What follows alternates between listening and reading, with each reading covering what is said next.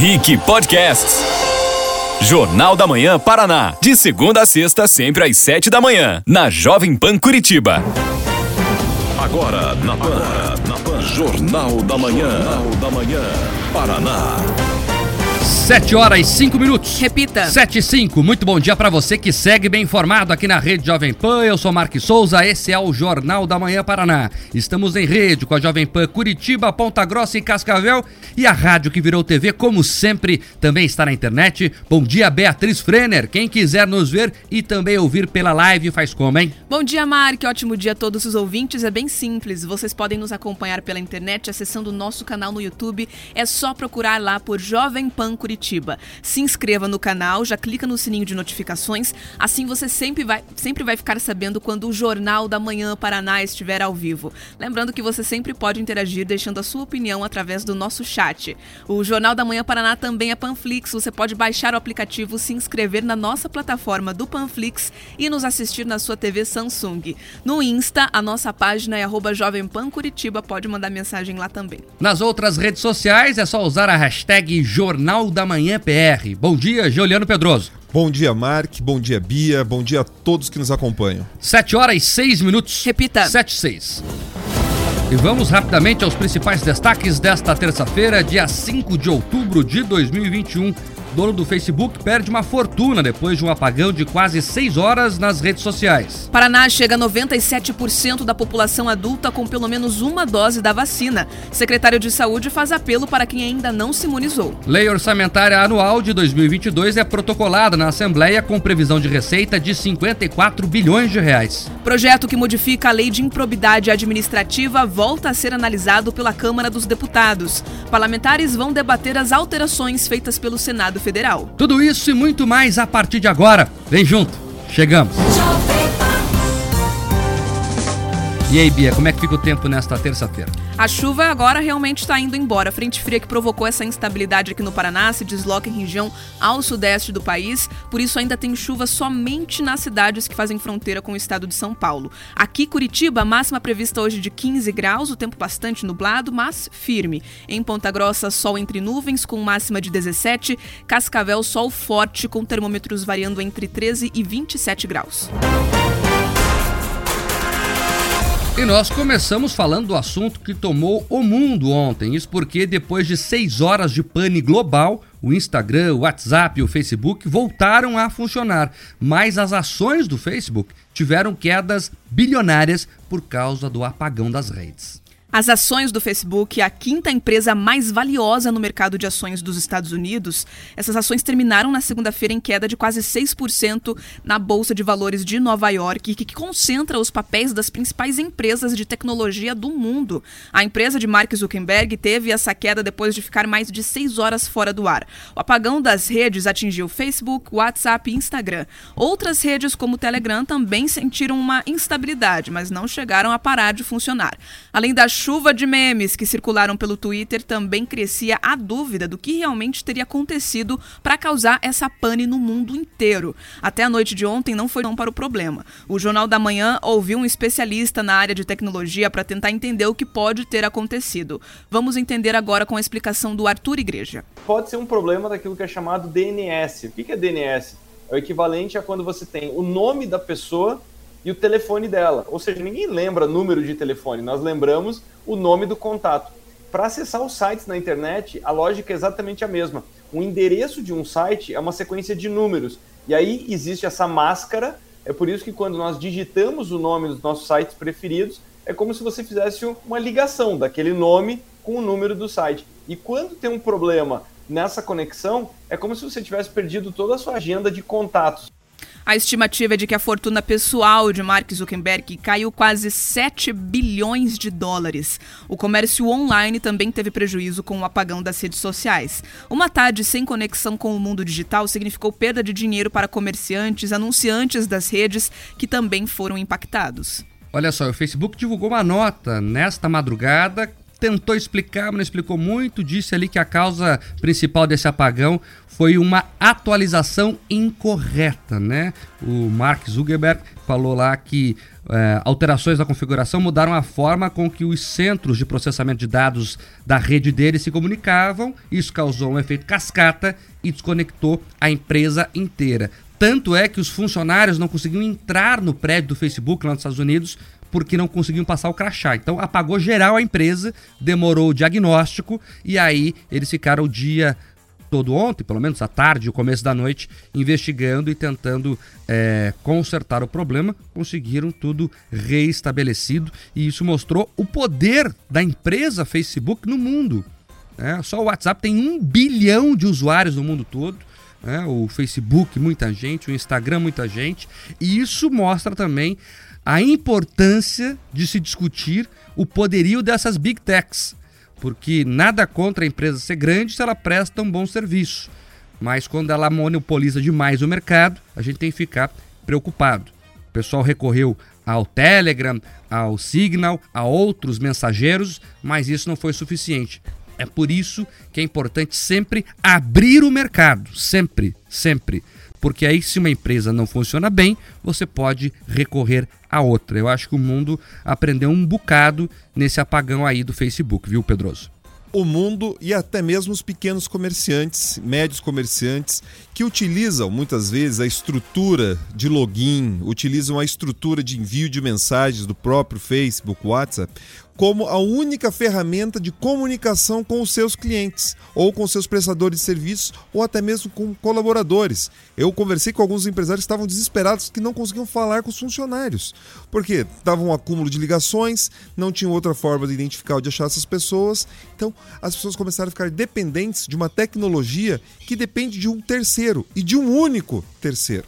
Então, por isso que esse debate a respeito da quebra de certo monopólio ali nos Estados Unidos que a empresa do Facebook tem, né? Eles entendem que essa, esse acúmulo de Instagram, Facebook, WhatsApp, ele impede o surgimento de outras empresas, ele impede inclusive a inovação. Agora, o final de semana do Facebook da empresa deve estar sendo difícil, porque essa queda nas ações teve relação com, a, né, com esse apagão geral mas teve também relação, Mark e ouvintes, com uma outra questão. Uma ex-funcionária vazou dados para o Wall Street Journal mostrando que a empresa tem práticas tóxicas, inclusive enganando investidores, enganando né, parte dos clientes. Então, a, o final de semana não foi bom ali para o time do Mark Zuckerberg. Agora às 7h12. Repita. 7 horas 12 minutos, pauta número 2. Como adiantamos aqui ontem, a lei que regulamenta o ensino domiciliar no Paraná foi sancionada pelo governador do estado. Agora o Paraná é o primeiro estado do país que vai regulamentar o homeschooling e dar isso é, segurança jurídica para as famílias que optarem pelo ensino domiciliar. A gente vai ouvir o que disse o deputado Márcio Pacheco, que é um dos autores do projeto. Para mim, como autor do projeto, junto com outros deputados que assinaram conosco, é uma honra imensa fazer parte desse momento histórico que coloca o Paraná num patamar diferenciado, né? Segurança jurídica às famílias que optarem por essa modalidade de ensino. Não é uma obrigação, mas passa a ser um direito com segurança jurídica. O Supremo Tribunal Federal já disse né, que as famílias têm esse direito de promoverem, mas que dependia de regulamentação. E o Estado do Paraná sai na frente com esse projeto de lei aprovado na Assembleia e agora sancionado pelo governador do Paraná. O modelo pode ser aplicado para estudantes dos, ensino dos, ensinos infantil, fundamental e médio. Agora, uma comissão da Secretaria Estadual de Educação vai estruturar o funcionamento na prática e também como esse homeschooling vai ser fiscalizado. Mesmo estudando em casa, o aluno vai precisar ter um vínculo com alguma instituição de ensino que poderá acompanhar, junto com o Conselho Tutelar, o desenvolvimento das atividades. Periodicamente, o estudante do ensino domiciliar vai precisar fazer provas para comprovar o aprendizado. Crianças e adolescentes também terão que participar de atividades coletivas para promover a socialização com outros jovens da mesma idade. Depois de sancionar a lei, o governador Ratinho Júnior falou sobre esse vínculo com alguma escola e a fiscalização que será feita. Vamos entender? A criança tem que estar tá, é, ligada ou linkada a um, uma instituição de ensino, né? Ou a escola mais perto da casa dela, ou a Secretaria Municipal de Educação, né? Porque os, as prefeituras também terão que passar por essa regulamentação. O mais importante, né? Que o fato da criança aprender em casa, se assim o pai e a mãe entenderem que é necessário, não quer dizer que ela não terá uma fiscalização. Terá uma fiscalização, o Estado vai acompanhar até para ver se ela está aprendendo. Lembrando sempre que a prática do homeschooling não é obrigatória. Ela é uma escolha dos pais ou responsáveis pelas crianças e adolescentes. A opção deve ser comunicada à Secretaria Estadual de Educação através de um formulário específico. Daí, portanto, o Paraná começa a seguir o trilho de outros 63 países que têm o homeschooling regulamentado. E é importante, como disse aí os entrevistados, dar a liberdade aos pais de escolher a melhor educação aos filhos. Ponto. É apenas isso não tem relação alguma com queda da qualidade do ensino público, não tem relação nenhuma com perseguição às escolas que já existem, só dá aos pais a segurança jurídica para terem a liberdade de educar os seus filhos como bem entenderem. Ontem, depois do debate aqui, muita gente procurando nas redes sociais, falando que é um absurdo, que as crianças não vão ter socialização. Ora, o que eu mais vejo em debate entre os educadores hoje nas escolas é o tal do bullying bullying socializa, é uma das preocupações dos pais também, é que o bullying estaria muito exacerbado nas salas de aula e eles querem que o filho não sofra com isso. E eu reforço aqui que a socialização, inclusive essa lei nova aqui estadual, prevê aí alguns critérios para obrigar os pais a socializarem os filhos de outras formas, né? Entre a vizinhança, em esportes, em outras atividades mais lúdicas, a criança pode ter contato com outras. Então, é importante que o pai que tiver condição, principalmente, e que quiser, tenha esse benefício que é previsto na lei. Eu reforço aqui que a Constituição diz que a educação é um dever também da família. Então ela deixa essa liberdade à família de como educar o seu filho. E como é que vai ser feito depois o acompanhamento? Ora, uma ensino vai estar vinculada, vai acompanhar remotamente. Essa criança vai ter que fazer provas regulares para provar que está aprendendo coisa. E olha, e as provas regulares têm mostrado que quem faz homeschooling vai melhor muitas vezes do que quem está na escola. Então esse é o dado. É, o PISA, que é um formulário nacional, é um estudo mundial, na verdade, que avalia a educação no planeta todo, coloca o Brasil entre os piores do mundo. Quem está dizendo isso são institutos internacionais. Então, infelizmente, a educação brasileira, a pública, ela não consegue é, se adequar à nova realidade. E o pai que pode pagar para o filho estudar em casa, que tem esse direito. Quando nós discutimos homeschooling, o que surge normalmente é uma grande cortina de fumaça. Se fala, olha, vai facilitar o crime, vai deixar de socializar as crianças. Aparecem vários membros de sindicato ou alguns especialistas que agora se preocupam com a sociabilização das crianças. Mas são os mesmos especialistas que, durante a questão do, do lockdown, não tinham vontade nenhuma que as escolas voltassem a funcionar. Então falta coerência para esses especialistas e para essas organizações que são absolutamente contrárias ao homeschooling. Porque eles simplesmente, e afastando então essa cortina de fumaça, o que, que a gente percebe? Aqueles pais que querem educar as crianças em casa, que querem montar essa estrutura, eles gastam muito mais energia, eles gastam muito mais recursos para que isso seja possível. Algumas pessoas tiveram uma pequena amostra do que da demanda que é você cuidar de uma rotina de uma criança e da educação de uma criança sem a escola. Então quem faz essa opção sabe do investimento. Então, essa legislação, ela não vem para fragilizar, ela vem para garantir para aquelas pessoas que querem seguir a lei, para que elas tenham um instrumento para isso. Porque é importante que ninguém esqueça, que o parlamentar não esqueça, que os especialistas não esqueçam, que o papel de educar uma criança é da família. O papel exclusivo de educar é da família. A escola ela tem o dever de ensinar. Ela traz os conteúdos, ela ajuda na sociabilização. Mas os valores, os princípios, esses vêm da família. Então, quando você defende a questão do homeschooling, você favorece e garante que essa soberania a respeito do ensino né, e da educação dos filhos continue sendo de quem de fato já era. Agora 7h18. Repita. 7 horas 18 minutos. A pauta número 3 fala que o Paraná chegou a 97% da população adulta com pelo menos uma dose da vacina. E o secretário da Saúde faz um apelo para quem ainda não se imunizou. Em uma entrevista coletiva, o secretário de Saúde Beto Preto apresentou os números da vacinação no estado. Até agora, 62,2% da população do Paraná já está com a vacinação completa e 97% já tomou pelo menos a primeira dose ou a dose única. Mesmo assim, o secretário fez um apelo àqueles que não foram completar a imunização. Disse que o número de casos não teve tanta redução, mas a gravidade dos casos sim. Que com a vacina, o número de pessoas que chegaram a estágios mais críticos da doença caiu drasticamente. Vamos ouvir esse apelo feito por Beto Preto.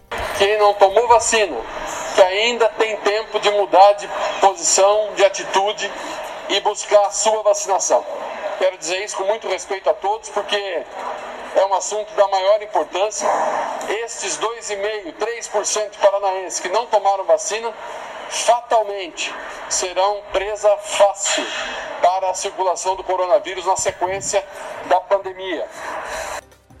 Ele ainda reafirmou que o uso da máscara e da higiene das mãos é importante para diminuir os riscos de ter o vírus circulando, principalmente as variantes. Uma delas, a Delta, que já é predominante no Paraná.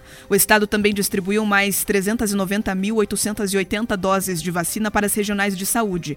São 194.250 para a segunda dose e 19.960 para a primeira aplicação na população acima de 18 anos. Também tem 176.670 para a dose de reforço em idosos a partir de 60 anos e trabalhadores da saúde.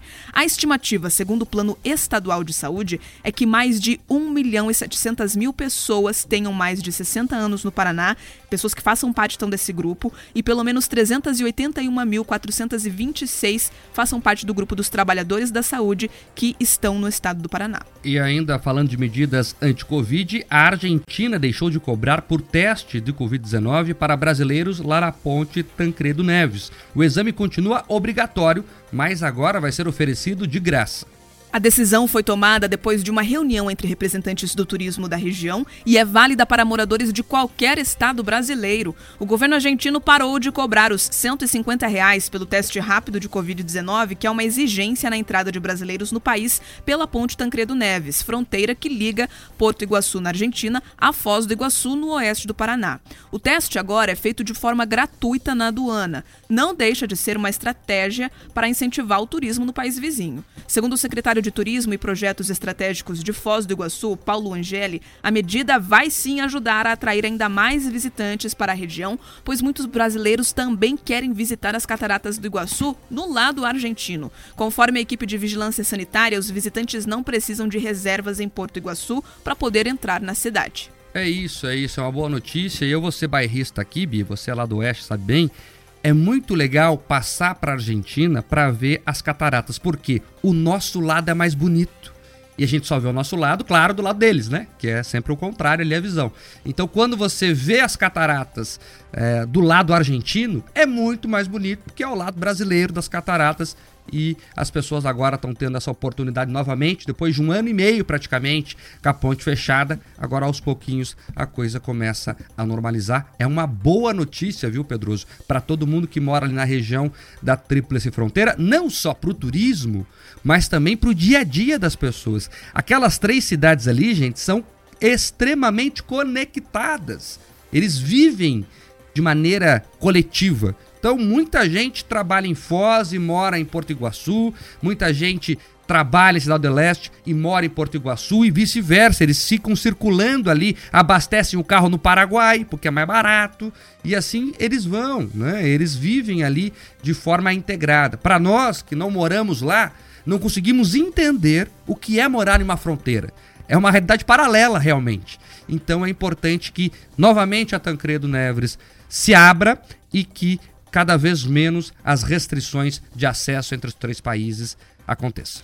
É uma ótima notícia e um tremendo exemplo. Olha, é importante que os municípios, que os estados que investem no turismo, eles enxerguem para esse exemplo da Argentina, enxerguem para o exemplo da Suíça, enxerguem para o exemplo de vários outros países que ao invés de investir em passaporte vacinal, que às vezes afasta as pessoas, que cria dúvida, eles investem atraindo as pessoas como? Falam, olha, venham aqui, gastem aqui, e se você quiser, você faz o teste grátis. Você não precisa nem se preocupar em pagar. Porque então você está garantindo que aquelas pessoas visitem mais o seu país, gaste mais, e o recurso que gera e que gira ali vai, já, traz muito mais lucro do que você ficar criando barreiras ou querer ficar mitando na internet. Então, essa é um, esse é um baita exemplo. Então, nós temos, inclusive, alguns municípios aqui no Paraná discutindo isso. Olha, se você quer, então, que as pessoas garantam que elas não estão contaminadas, se a preocupação é a difusão do vírus, como é o caso aqui que a Argentina está dando exemplo, promova o teste. Garanta que as pessoas possam ir frequentar os lugares testadas. Pronto. Não interfira no direito pessoal, né, na autonomia da questão de tomar ou não a vacina. Isso é muito mais inteligente e muito menos invasivo, Mark. Agora, 7 horas 24 minutos. Repita. 7h24, pauta número 5. O prefeito de Curitiba, Rafael Greca, quer usar 13 milhões e 600 mil reais em publicidade. O valor estaria previsto no orçamento enviado à Câmara de Vereadores da capital. Segundo dados do projeto de lei orçamentária enviado à Câmara de Vereadores, essa seria a previsão de gastos com publicidade da Prefeitura em 2022. A intenção do prefeito de Curitiba, Rafael Greca, do Democratas, é continuar investindo pesado nessa área no sexto ano de gestão. O dinheiro tem sido aplicado pelo prefeito não só nos grandes veículos de comunicação, mas também em jornais de bairro, que curiosamente dão a seus eleitores uma visão bastante positiva da administração de Greca. No total, o orçamento de Curitiba para 2022 é de pouco mais de 9 bilhões de reais. O projeto foi enviado pelo prefeito na semana passada e agora começa a tramitar na Câmara. Pedroso, isso é uma discussão interessante. O que você acha desse investimento do poder público em publicidade?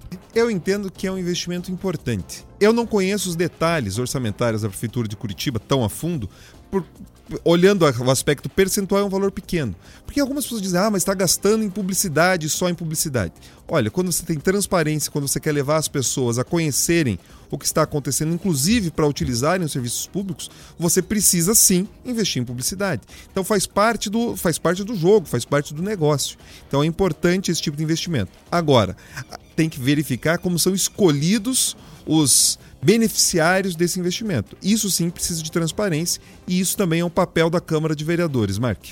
É isso, os vereadores têm que ficar alerta de como esse dinheiro vai ser gasto e o ideal é que a comunicação oficial, a comunicação do poder público seja voltada ao serviço.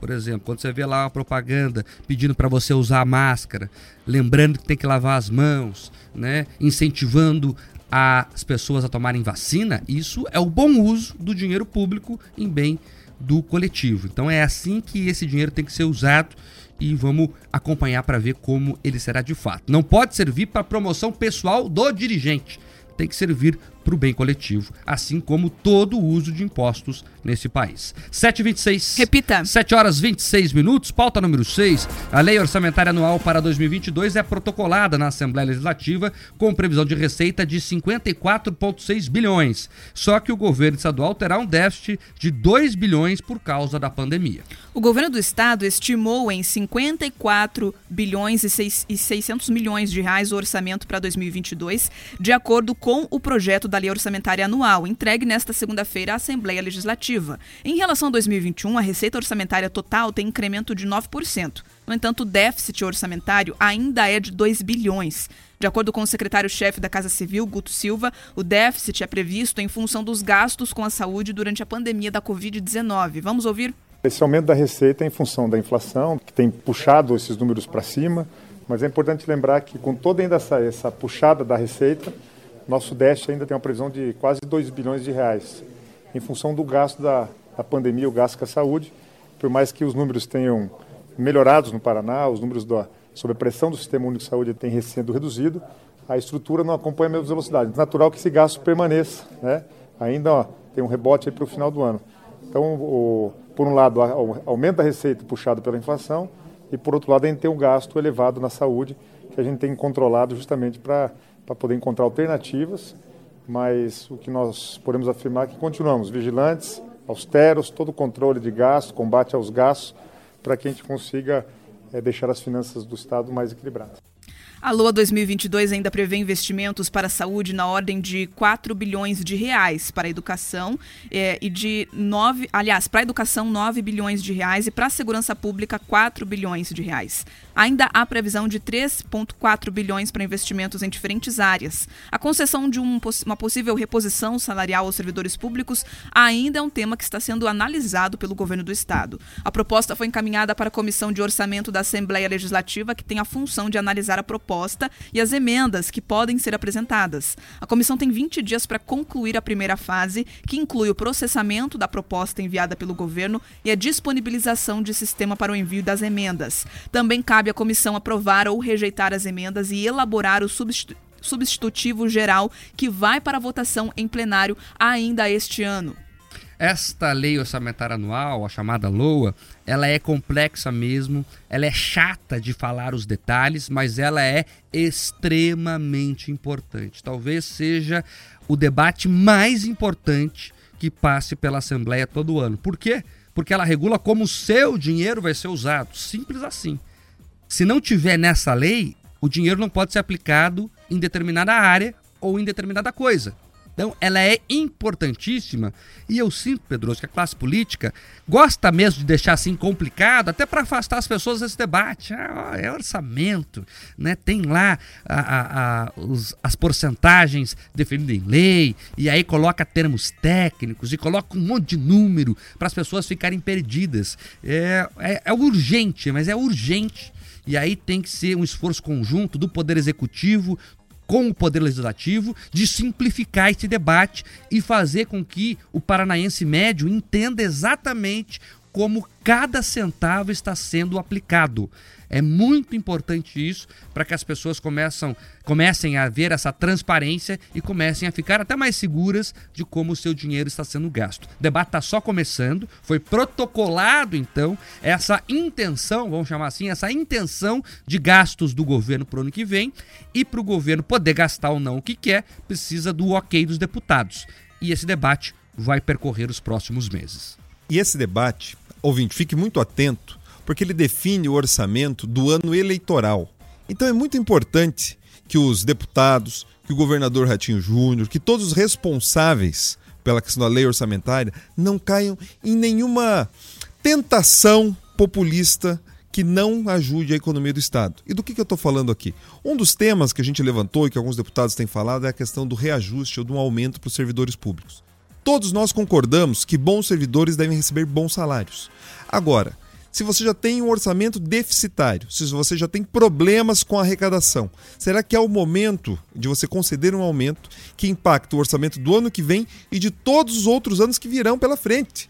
Por quê? Porque se você dá um aumento agora, você não consegue dar o passo para trás. Então você tem que tratar com muita responsabilidade. O Paraná ele tem que seguindo né, tem que seguir fazendo a lição de casa, que é o quê? Diminuir despesa. Por exemplo, o secretário Renê da Fazenda foi inteligente, reduzir aquela despesa lá com a Copel, que abriu um espaço de quase um bi no orçamento. Senão o déficit ia ser maior. Então, assim, sigam esse caminho, reduz despesa, mas façam investimentos. Porque você fazendo investimento em logística, infraestrutura, você atrai novas empresas, a economia vai crescer. Quando a economia crescer, aí sim você pensa em aumentar algum tipo de despesa. Por favor, não caiam em populismo fiscal porque isso pode ser bom no momento da eleição, você alegra um grupo das pessoas, mas a sociedade como um todo acaba pagando o pato.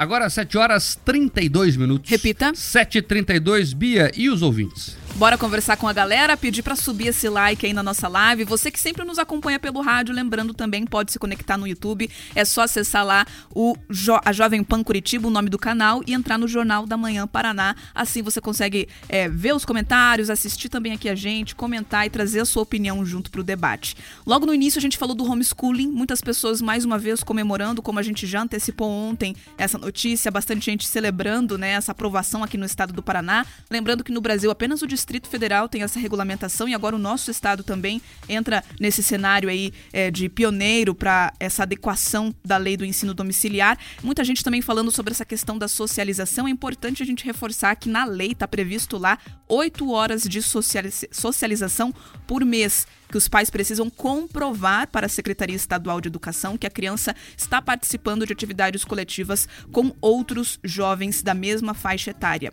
A respeito é, do, da lei orçamentária ali, que a gente falou, aliás, do, da previsão orçamentária para a Prefeitura de Curitiba, teve bastante gente questionando esse valor da publicidade é, do município. O João Donizete Torres disse: enquanto isso, outros serviços ficam para trás, não concordo com tantos gastos em propaganda. O Marcos Aparecido Moreira disse: depende de onde e como esse dinheiro em publicidade será gasto, não sendo usado para fazer campanha antecipada, acho muito válido, porque a gente sabe que a Prefeitura, os municípios precisam manter esse diálogo com a população e ele se dá por meio da publicidade, né? Então, é um investimento necessário, mas é claro, como o pessoal aqui, o Juliano e o Mark ressaltaram, é necessário que haja fiscalização. Quero dar um exemplo dessa questão do investimento em publicidade. Eu já estive em outros, né, em outros estados outros municípios do Paraná e vi propaganda de Curitiba, principalmente dos aspectos turísticos. Então, dentro desse gasto de publicidade, por isso que eu digo, tem que avaliar aonde que está sendo gasto. Agora, se você tem Curitiba investindo na questão né, dos nossos parques, que são ótimos, nós temos os memoriais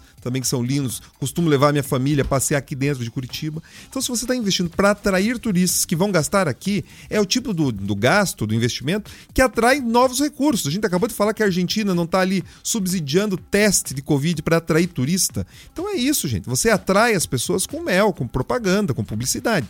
Agora, se você tem ali alguma irregularidade fazendo promoção de um gestor público ou promoção do prefeito, aí tá errado.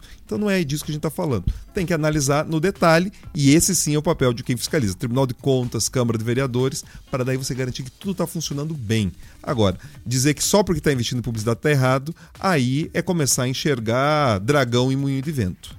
É isso. E sobre o homeschooling, tem muita gente falando ali. É importante dizer que não foi liberado, gente. Não é assim, ó, abriu a porteira e os pais vão fazer o que quiser. Não, há uma série de regras tão exigentes como uma escola, inclusive, para que a criança tenha a formação em casa. Então, o pai que quiser que optar por esse caminho vai ter que fazer um investimento alto e vai ter que ali comprovar que a criança está aprendendo. Então não foi liberado, que a impressão que alguns sindicatos dão ao, ao, divulgar essa informação é: olha que absurdo, a criança vai poder ficar em casa estudando do jeito que quer e o pai não vai ter que comprovar nada. Não é nada disso. E até porque nenhum pai quer que o filho não estude. Eu, olha, eu nunca vi, de verdade mesmo, nunca vi um pai que quer o pior pro filho. Então, se o pai quer oferecer o homeschooling é porque ele acredita que ele pode fazer isso e que aquilo é o melhor para o filho dele. Eu acho que deixar na mão do pai e da mãe é sempre o melhor caminho para qualquer criança. 7h36. Repita. 7 horas 36 minutos. Vamos para um rápido intervalo comercial. Na volta, vamos falar sobre a polêmica envolvendo o Paulo Guedes. Vamos falar também sobre a reforma na lei da improbidade administrativa. O jornal tá cheio de pauta explosiva. Fica por aí. Jornal da Manhã. Paraná. Jovem Pan no trânsito. Muito bom dia, bancada do Jornal da Manhã Paraná. E para você ligado na Jovem Pan, eu trago mais informações de trânsito. Quem passa ali pela região do São Lourenço encontra lentidão em ambos os sentidos na Mateus Leme no cruzamento com a professor Nilo Brandão. Quem está por lá agora tem como alternativa a Anitta Garibaldi, que tem um fluxo melhor. BNDES Crédito Rural é a solução financeira sob medida para os produtores e cooperativas agrícolas. Saiba mais em Jovem Pan no trânsito.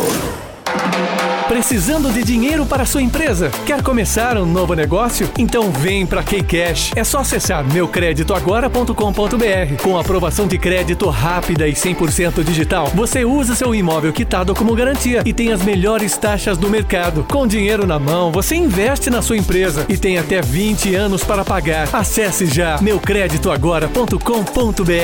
Kcash, crédito simples como todo crédito deveria ser. Negócio bom é na Luzon. Tem Volkswagen novo pra você. Melhor atendimento é na Luzon. Garantia da melhor negociação. Ofertas exclusivas só na Luzon. Pensou Volkswagen, pensou Luzon. O seu Volkswagen esperando você. Negócio bom é na Luzon. Volkswagen. No trânsito, sua responsabilidade salva vidas. Os Paralamas do Sucesso, dia 23 de outubro no Positivo. Ingressos limitados pelo Disque Ingressos. Garanta sua vaga nas universidades mais concorridas do país com o Colégio Elite Curitiba. Oferecemos turmas do terceirão de alta performance focadas nos vestibulares militares e de medicina mais concorridos do país. Agende sua visita em colégioCursoelite.com.br. Sua rádio. Sua rádio. Fazer o registro de ponto de trabalho nunca foi tão fácil. Com a Ponto Mais é possível bater o ponto pelo celular, tablet ou computador. Você escolhe. O nosso sistema é fácil, rápido e seguro. Saiba mais acessando pontomais.com.br barra Jovem Pan. Pedroso tem tapetes, carpetes, persianas, pisos laminados e vinílicos. A Otelo Moda Masculina está há mais de 20 anos no mercado, com as melhores marcas, os melhores preços e atendimento personalizado. Visite nossas lojas. Praça Osório, Água Verde, Shopping Paládio e Shopping Jardim das Américas. Siga as novidades no arroba Otelo Moda Masculina. Atenção passageiros. Última chamada para o dia do representante comercial. Embarcar no universo do representante comercial é estar presente de norte a sul do Brasil. Profissionais que têm a missão de representar empresas e os mais variados produtos com ética, profissionalismo e experiência. O representante comercial está na cidade, no campo, na indústria, no comércio e principalmente na economia do Brasil. 1 de outubro, Dia do Representante Comercial. Uma homenagem do Sistema Confere Cores. Festival. Coxa com sobrecoxa Copacol com osso e pele, quilo, 9,90. Arroz urbano, 1 quilo, 3,99. Filé de tilápia St. Peters, 450 gramas, 16,99. Ovos Ares do Campo Branco, bandeja com 10 unidades, 5,99. Lasanha sadia 600 gramas, 9,90. Papel higiênico personal VIP leve 16 rolos e pague 15, 16,98. Venha conhecer o novo festival Tingui. Jornal da Manhã, da Manhã, Paraná. 7 horas 40 minutos. Repita. 7h40. Se você ainda não entrou na live, você tem que fazer isso, viu? Você tem que entrar lá, se inscreva no canal ali, dê o like lá no YouTube, porque é muito divertido. Inclusive, esse bate-papo que nós temos aqui durante o intervalo com os internautas ouvintes deste Rádio Jornal. E o que acontece muito também, Bi Pedroso, é que o pessoal fala: Nossa, eu não imaginava você assim. Então, se você quiser ver a nossa cara, às vezes você vê, escuta todo dia a nossa voz, né? O pessoal vai pro trabalho escutando e tal. Dê uma passadinha na live depois, depois que parar o carro, obviamente, até para se divertir lá com os comentários também, é bem interessante. Vamos em frente, pauta número 7. O governo federal pretende pagar Vale Gás até o final de 2022. Para o Palácio do Planalto, com a aprovação da PEC dos precatórios, haverá margem de 4 bilhões para criar o programa permanente de assistência para a compra do botijão de gás. Além dos 300 milhões de reais anunciados na semana passada pela Petrobras para a criação de um programa social de apoio a famílias de baixa renda, o governo federal pretende reservar uma dotação orçamentária para o próximo ano no pagamento do chamado Vale Gás. A ideia é garantir um montante de até 4 bilhões de reais no orçamento para a criação de um programa de assistência para a compra de botijões de gás. A avaliação do governo é de que, com a aprovação da PEC dos precatórios, será possível viabilizar o novo Bolsa Família e também garantir o pagamento do benefício social. Ainda não há definição de valor ou como o pagamento será feito, mas a intenção é atingir famílias de baixa renda atendidas pelo programa Bolsa Família, que deve crescer das atuais 14 milhões de famílias beneficiadas para 17 milhões. Tá, e portanto é uma medida que é radical, até de certa forma, né? Eles vão mexer numa questão dos precatórios. Falamos aqui já várias vezes sobre isso e vão pegar algumas sobras dessa mexida para pagar o Vale Gás. Eu, é, até filosoficamente, sou contra esses auxílios prolongados à exaustão, porque eles não ajudam a sociedade a evoluir. Né? Você tem que. É aquela história de ensinar a pescar, né? Não adianta só dar o peixe, tem que ensinar a pescar. No caso do gás, infelizmente, né, muita gente não tem mesmo de onde tirar para comprar o botijão de gás. Subiu muito o preço e você compra gás para fazer comida.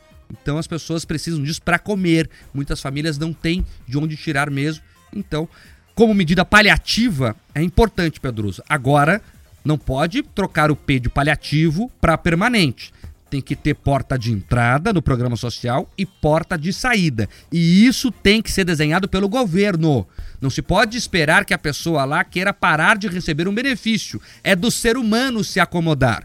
Então o programa social tem que prever isso. Ó, eu vou dar agora e vou dar ferramentas para você se emancipar e ali na frente poder comprar o próprio botijão com o próprio suor. E até porque as pessoas querem isso.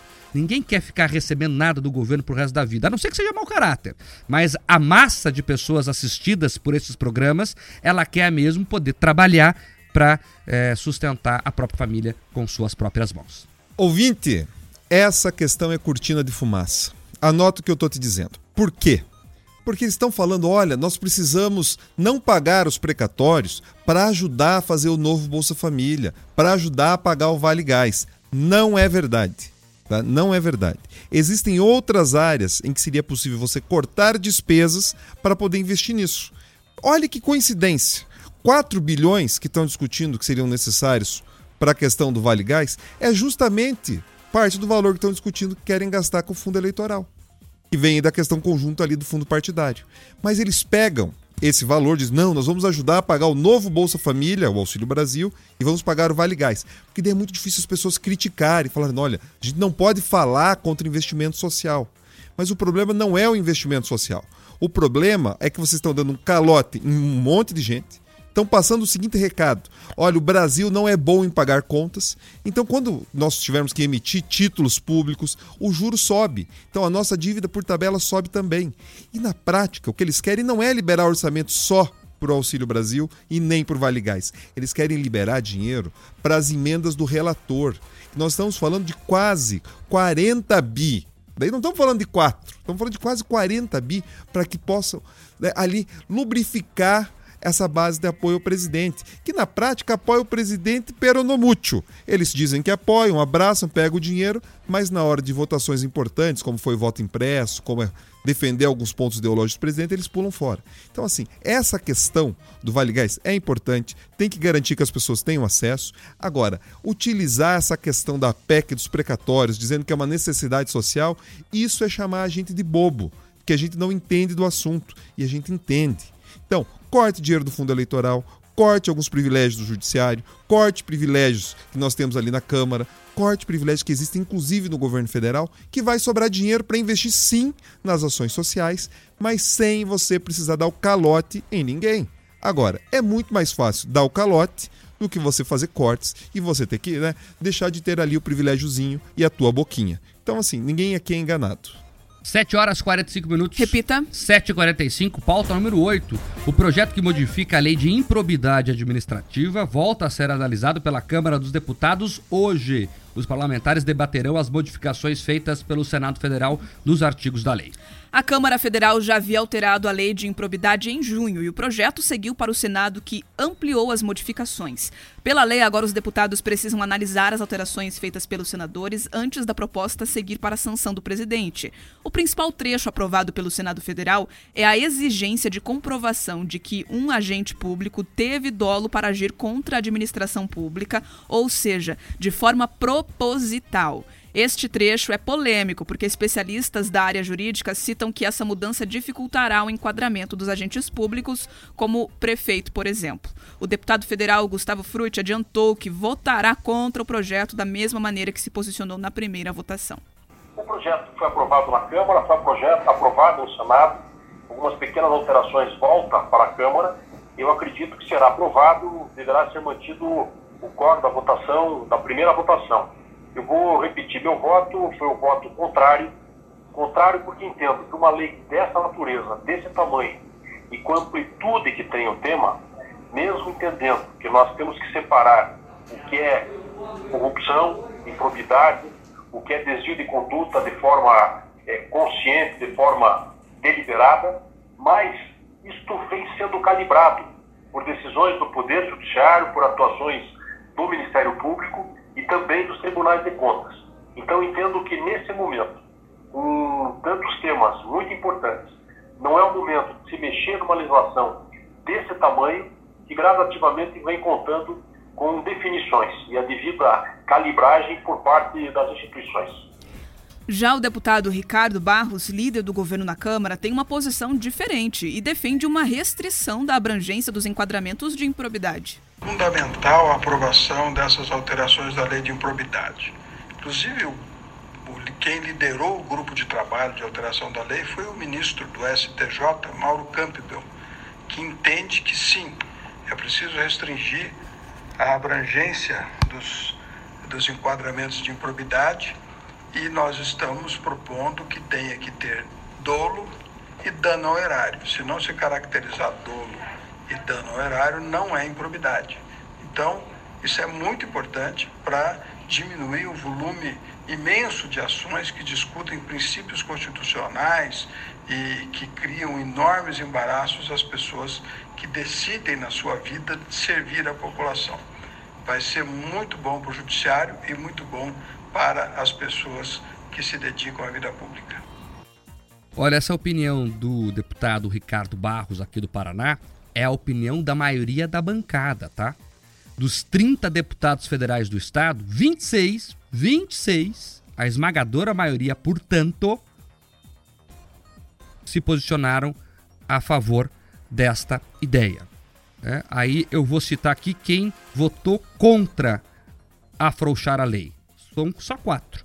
O Diego Garcia do Podemos, o Gustavo Fruit, que você escutou aí do PDT, o Paulo Martins do PSC e o Sargento Faor do PSD. Só os quatro se posicionaram contrariamente. Teve dois Pedrosos espertinhos, daqueles que não aparecem, ausentes. É, é muito polêmico o projeto, eu não vou dar minha opinião. Que é o Eliel Machado, do PSB, e o Toninho Vancher, do PROS. E todo o resto, todo o resto, todo o resto votou a favor. Afrouxar a lei para corruptos. Porque é isso, é isso que vai acontecer. Eu duvido muito que a Câmara não aprove do jeito que o Senado mandou esse projeto. Até porque o Senado fez o serviço sujo. Deixou prontinho lá, vocês só vão votar agora. O serviço sujo ficou com nós. É importante se registrar que os três senadores do Paraná votaram contra esse absurdo também. É, registrar quem faz a coisa certa, a gente sempre fala aqui, e os senadores votaram corretamente contra afrouxar a lei. Os três do Paraná, eu estou dizendo, obviamente, né? Mas infelizmente foram votos vencidos e o Senado aprovou essa patifaria. Agora vai para a Câmara. Mais uma vez, a Câmara deve aprovar. E vai ser mais ou menos assim. Olha, o sujeito meteu a mão no jarro, dinheiro do povo. Foi sem querer, eu não vi. Coitadinho, vai para casa, tá tudo certo. Vai ser assim, parece loucura o que eu tô dizendo aqui, mas é isso. Se não se comprovar né, a real intenção de desviar dinheiro público, o sujeito não vai pagar. Vai ser o crime, como eu já falei aqui, Chaves, do sem querer querendo. Olha, eu caiu na minha conta lá o dinheiro, mas puxa, não sabia. Tá bom, pô, coitadinho, vai para casa. A lei tá dizendo isso. Em alguns casos, mesmo comprovando o tal dolo do desvio, se o sujeito devolver o dinheiro, ele não vai ser punido. Ou seja, ó, ele roubou, tá? Tá na conta dele a grana. Ou da cueca, alguns colocam na cueca o dinheiro roubado. Mas se ele devolver, fala, ó, oh, eu vou devolver então, tá tudo certo. Então o cara vai no, né, no melhor. Eu vou roubar. Se me pegar, eu devolvo, tá tudo certo. Olha o incentivo ao crime que estão dando. O Congresso Nacional nos envergonha. Olha, chega a me enojar, embrulhar o estômago de verdade. Agora às 7h51 da manhã tem que falar isso, viu, Pedroso? Mas me embrulha o estômago. O Congresso Nacional envergonha o país. Envergonha o país. A gente só anda para trás. Meu Deus do céu. Primeiro, eles acabam com a Lava Jato. Depois, eles acabam com as forças-tarefa. Em seguida, eles vêm e passam um código eleitoral que eles regularizam e dão aquele verniz bonitinho para o caixa 2, para o caixa 3, para o caixa 4, 5, para todos os caixas que existirem. Depois, eles agora, num conluio do Congresso Nacional, eles liberam a questão seguinte: é, você pode roubar, você só não precisa ter intenção. Você não sabia que não podia. Então você pegou, devolve que está tudo certo. Você tem agora todo um sistema para favorecer a corrupção. Já era difícil você punir qualquer mal feito dos poderosos. Agora será impossível. E não pense que a gente está falando exclusivamente aqui, pensando, olha, no governo federal, no governo do estado. Eu quero que você pense naquele Brasil profundo, daqueles municípios menores, que você não tem uma mídia independente, que você não tem a fiscalização né, de todo mundo que acompanha ali, que acompanha o portal da transparência, que cuida disso, que cuida daquilo você não tem nem vereadores de oposição direito, porque tudo ali é um, um conluio, é o mesmo grupo. Você tem algumas câmaras que elegeram vereadores de um único partido. Então eu quero que você pense nesse Brasil profundo, em como o dinheiro público ele vai continuar sendo assaltado. E os municípios pequenos eles vão ficando cada vez mais pobres, porque você tira todo e qualquer instrumento de punir. Eu acompanhei uma matéria feita com alguns procuradores ali de São Paulo, que eles falam assim: olha, a gente já está desmotivado para investigar. Porque a gente investiga, faz, prepara, né, encaminha tudo para ser punido, liberam lá no Supremo. Agora, esses criminosos, eles não, não poderão ser nem investigados direito. Então, que incentivo você vai ter para investigar e para punir? Nenhum. Então, assim, de novo, com o nosso dinheiro, porque né, esses parlamentares estão trabalhando pagos com o nosso dinheiro, eles estão só pensando única e exclusivamente em tomar ainda mais dinheiro e saírem impunes. Então, assim, a gente tem que repensar quais políticos estão sendo eleitos e que tipo de sociedade a gente quer. Porque do jeito que está, tem mais pulga do que cachorro. Então, uma hora, uma hora o cachorro morre e ninguém mais vai aguentar pagar essa conta. É isso, né? Cachorro só apanha. Cachorro somos nós, o povo, né, Pedroso? Nós, o povo, que estão ali chupando sangue, chupando sangue, a gente já está desnutrido. Daí a gasolina, sete reais. Tá? Daí é gás, que precisa de auxílio, porque senão ninguém consegue comprar. Energia elétrica. Energia elétrica. Então, assim, ninguém aguenta mais. Vai olhar quanto de imposto que tem. Quanto imposto municipal, quanto imposto de ICMS, quanto imposto federal, tributo, alíquota, contribuição. Meu Deus do céu. Então, assim, daí não tem quem aguente. Opa, mas esse pessoal tá ali, mamando deitado, tranquilamente. Você ouviu falar de algum político que passou dificuldade agora, durante a pandemia, teve que fechar o seu negócio? Nenhum. Ou de assessor? Nenhum. O que a gente escuta é cada vez mais municípios fazendo o seguinte: ao prefeito andando de carro indo para briga de galo, Outro viajando, fazendo excursão com dinheiro público para fazer curso em Floripa. Para isso tem dinheiro. E por que, que tem dinheiro? Porque ninguém investiga. E você torna a lei mais frouxa ainda, ninguém vai investigar. Vão meter a mão no jarro agora com a segurança e o conforto de estarem dentro da lei. Olha que pouca vergonha. É isso. Chega a enojar e fica aí o meu convite a você acessar lá o meu, o meu blog, eu ia falar, minha coluna lá no Rick Mais. Lá tem o nome de como votou cada deputado. Então você pode entrar lá no rickmais.com.br, acessar minha coluna e ver como votou cada deputado. Eu faço questão aqui de registrar novamente os poucos que foram contrários a esse absurdo, que são o Diego Garcia do Podemos, o Gustavo Fruit do PDT, o Paulo Martins do PSC e o Sargento Faur do PSD. Só os quatro na Câmara votaram contra esse absurdo. O resto tudo foi favorável. Veja ali que a Neste caso, a corporação se une. Ali foi petista, pissolista, é, enfim, bolsonarista, é, todos eles que se juntaram lá para é, afrouxar a lei. E no Senado, a bancada está de parabéns, os três foram contra esse absurdo. A votação pode ser hoje, se não for adiantada de novo, né? É, adiada, perdão, de novo. É, e depois eu vou trazer amanhã também o nome de como votou cada deputado aqui para você saber como eles estão lhe representando. Agora 7h56. Repita. 7 horas e 56 minutos, pauta número 9. A Procuradoria-Geral da República deve abrir uma apuração preliminar sobre offshores de Paulo Guedes e Roberto Campos Neto. O ministro da Economia e o presidente do Banco Central foram citados no caso Pandora Papers. A apuração preliminar é uma espécie de averiguação inicial do caso a partir de uma notícia de fato ou representação em que ainda não se aponta qualquer indício de cometimento de crime.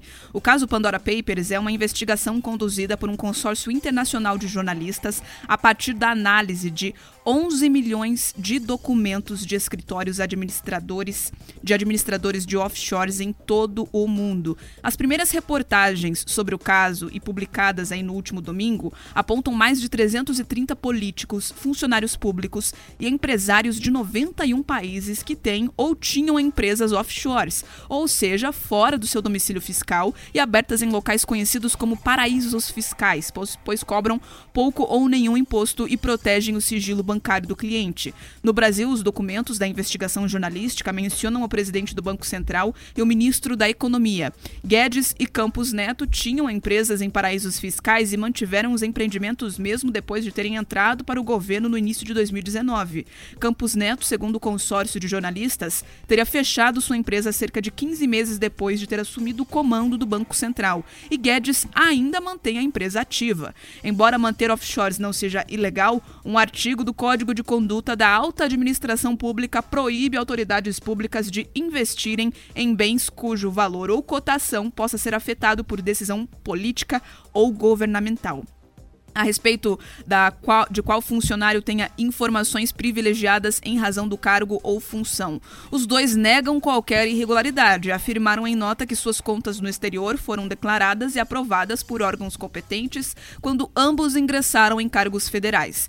Mesmo com as explicações, tanto o ministro da Economia quanto o presidente do Banco Central deverão prestar esclarecimentos e também podem ser alvo de convocações para comparecer ao Congresso para explicar todos esses fatos. Olha, a investigação tem que ocorrer. Eu sempre sou a favor de investigação, até porque a investigação ela pune culpados e ela liberta inocentes. Não tem nada melhor do que te acusarem de algo e você provar, oh, era mentira.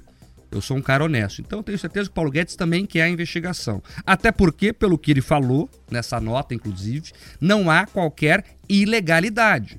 Não há ilegalidade. Não é ilegal mandar dinheiro para o exterior, inclusive usando offshore, se isso foi devidamente registrado na Receita Federal. Se ele fez isso mesmo, como disse na nota, tá tudo certo.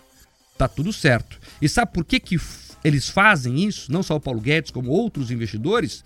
Porque daí se fala do paraíso fiscal e dá aquela é, conotação de crime, né? Mas sabe por que, que é paraíso fiscal lá? Porque aqui é o inferno fiscal. Aqui tem imposto toda hora, aqui o governo te mordendo. E a pessoa fala o quê? Eu vou colocar meu dinheiro lá fora. O dinheiro que ganhou ao longo da vida. Aí disseram ah, que ele lucrou com a desvalorização do câmbio. Lucrou pouquinho, porque ele pegou 10% da carteira dele e colocou lá nessa offshore, que valorizou realmente. Mas outros 90% ele colocou em fundos que não tiveram essa mesma valorização. Então o Paulo Guedes é burro, porque ele tinha que ter colocado tudo para ganhar mais lá. Mas não, só colocou 10%. Então é importante que as coisas sejam explicadas como elas realmente acontecem. Você pode até criticar ele, ah, porque mandou dinheiro para fora, porque é um absurdo e tal. Eu confesso que eu entendo ele. Né? Ele colocou o dinheiro lá fora é, em 2002, 2004, perdão, 2004. E o outro colocou em 2014, durante o governo petista. Que investidor em sua consciência quer deixar o dinheiro no Brasil? Então ele tomou essa opção, se declarou tá todo é, certo, tá legal e é mais uma narrativa que a esquerda agora vai tentar implementar. Eu sou um crítico do Paulo Guedes. Já fui muito fã dele, agora acho que deixou muito a desejar na questão econômica durante seu mandato como ministro. Não privatizou, não avançou em pautas liberais, como prometeu.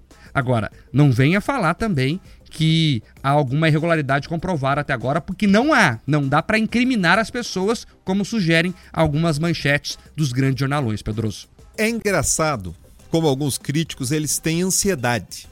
Eles, eles veem qualquer possibilidade de criticar, eles saem metralhando. Ou pior ainda, comparando coisas que não podem ser comparadas. Estão dizendo: olha, tá vendo que o Paulo Guedes e o Roberto Campos Neto também têm dinheiro fora do país, igual alguns acusados do PT? Amigo, são coisas absolutamente diferentes. Os dois tá? nas suas sabatinas, nas suas declarações de imposto de renda, segundo as apurações, declararam tudo. Então você consta ali esses valores né, para fora do país, nas offshores, estavam declarados. O que tem que ficar dessa lição é um outro problema. Primeiro deles, nós precisamos de uma reforma tributária urgente. Porque se até o presidente do Banco Central e o ministro da Fazenda, ministro da Economia, precisam deixar dinheiro fora do país porque eles não confiam totalmente na economia nacional, a coisa tá feia. Então a gente precisa melhorar a situação aqui para que eles tenham incentivo para pensar: opa, eu vou nacionalizar o meu dinheiro. Por quê? O Roberto Campos Neto tem ali desde os inícios dos anos 2000 e o Paulo Guedes ali desde 2014. Então eles tinham que pensar: opa, agora que eu tô assumindo o Banco Central e tô assumindo a economia do Brasil, o Brasil vai decolar, vou, opa, vou internacionalizar esse dinheiro, porque eu vou deixar a coisa melhor. Então, assim, é importante que eles confiassem na economia também. E tem um outro fator, que é o conflito de interesse ganharam um pouquinho mais ou menos, né, Marcos? Você fala, ah, ganhou pouquinho. Ora, o Paulo Guedes, o cálculo é que ele ganhou perto de 14 mil por dia, só nessa valorização cambial desde que ele é ministro. Não, mas eu falei pouquinho em relação ao montante que ele tem disponível. Ah, ele podia investir tudo, toda a carteira. Ele só investiu 10% da carteira dele, isso que eu quis dizer. Ah, perfeito. Então, aí a gente tem acordo. Agora, o que não pode é ter esse conflito de interesse. Porque mesmo, veja só, e eu não estou acusando o Guedes, inclusive a proposta do governo que falava sobre taxar recursos do exterior, ele foi firme, ele não, não quis abrandar, porque seria uma possibilidade para ele trazer os lucros e dividendos dessas offshore dele. Então ele não fez nada disso. Agora, o problema é que a mulher de César, ela não tem só que ser honesta, ela tem que parecer honesta, para justamente não colocar o presidente nesse tipo de situação. Porque agora as manchetes ficam: ah, tem dinheiro fora do país, trata como se o cara fosse ladrão e não é. Tá? Esse dinheiro aqui, ele tem desde há muito tempo, ele era investidor, fez parte de banco de investimento. Agora, o que ele precisa é garantir para não dar margem para esse tipo de discursinho, para esse tipo de narrativa. Então, mais uma vez, nesse caso, a imprensa erra em tentar comparar alho com cebola. Não são a mesma coisa e não podem ser tratadas da mesma forma. Exatamente. E é importante dizer aqui que a esquerda, que agora critica o Paulo Guedes, quer colocar lá a taxação sobre grandes fortunas. Isso só vai estimular que as pessoas cada vez mais mandem dinheiro para fora. Então, você fala lá o termo paraíso fiscal, justamente porque aqui é o inferno fiscal e vai ficar pior, porque se taxar as grandes fortunas, o dinheiro só vai fugir, Pedroso. O capital só vai embora. Você tem muito dinheiro, infelizmente não é meu caso. Senão eu faria a mesma coisa. É, vamos taxar mais aqui meu dinheiro, vamos mandar para fora. Então vai ter fuga de capitais, com menos capital circulando aqui, a economia vai a mal ou pior, e assim esse ciclo vai se perpetuando. Então nós precisamos é, discutir de fato uma reforma tributária verdadeira, que resolva problemas, né, e que assegure segurança às pessoas. É isso que precisa para a gente não ver mais notícias como essa. Agora, só para fechar esse assunto, apesar das do clima denuncista que as manchetes trazem, nenhuma irregularidade foi comprovada do âmbito legal. Você pode discutir se moralmente ele tinha que fazer isso ou não, enfim, é uma questão da imoral de cada um, até porque cada um vê o mundo de um jeito. Agora, não houve ilegalidade, isso é importante frisar. 8 e 4 agora. Repita. 8 e 4, Bia, os ouvintes antes de ir embora. Isso, bora conversar com o pessoal aqui mais uma vez. Bastante gente repercutindo essa notícia agora que nós trouxemos sobre Campos Neto, também o Guedes, né? Nesse aspecto de que isso seria só uma forma de tentar desgastar o governo, a imagem dos dois. Outros dizendo que essa questão moral, né, realmente envolvendo nomes que é, comandam, de certa forma, a economia do país, investindo lá fora. Antes também a gente teve assuntos aqui a respeito do Vale Gás. O Magno Santos disse: vai ter Vale Gás e com certeza vai aumentar a energia. O Marcos Chaves disse: isso aí, vamos garantir o voto. Ele está fazendo essa alusão de que essas políticas mais assistencialistas já têm relação com a corrida presidencial do ano que vem. O Marcos Aparecido Moreira disse: basta o político dizer que roubou, mas não teve intenção, que não será punido. Que vergonha. Ele está falando sobre né, essa reforma da lei de improbidade administrativa que está correndo agora, voltou para a Câmara do, dos Deputados. E o Guilherme Nogueira, para fechar, disse: os que votaram a favor estão com o rabo preso. É isso, é a opinião do ouvinte aqui da Jovem Pan, que é mais ácido do que esses comentaristas que aqui estão na bancada. 8-6 agora. Repita. 8-6, vamos embora, Bia. Até amanhã, tchau. Fechou, até amanhã, pessoal. Excelente dia aí para todos. Tchau, Pedroso. Tchau, Mark. Tchau, Bia. Tchau a todos que nos acompanharam. Amanhã, 7 em ponto aqui de volta, hein? Te esperamos. Até lá. Tchau. De segunda a sexta, às 7 da manhã. Jornal da Manhã. Jornal da Manhã. Paraná. Rick Podcasts. Jornal da Manhã Paraná. De segunda a sexta, sempre às sete da manhã. Na Jovem Pan Curitiba.